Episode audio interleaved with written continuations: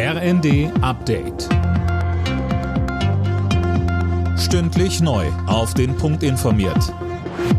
Ich bin Philipp Rösler. Guten Abend.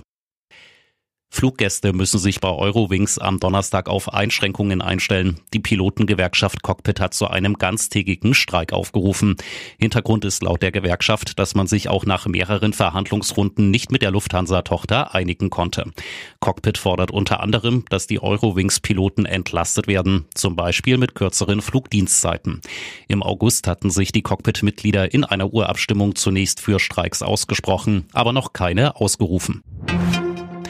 In Berlin geht es zur Stunde um viel Geld. Bund und Länder beraten über die geplanten Entlastungspakete. Genauer gesagt, wer was bezahlt. Auch wer konkret durch das 200 Milliarden Paket entlastet werden soll, ist noch unklar. Die Länder forderten vorab mehr Geld für den ÖPNV, die Krankenhäuser und die Stadtwerke. NRWs Ministerpräsident Hendrik Wüst.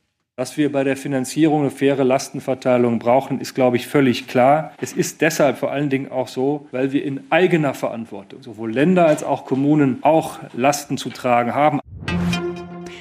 Die EU macht endgültig Schluss mit dem Kabelchaos. Das EU-Parlament hat für einheitliche Ladestecker für Handys und Co. gestimmt. Mehr von Tim Britztrup.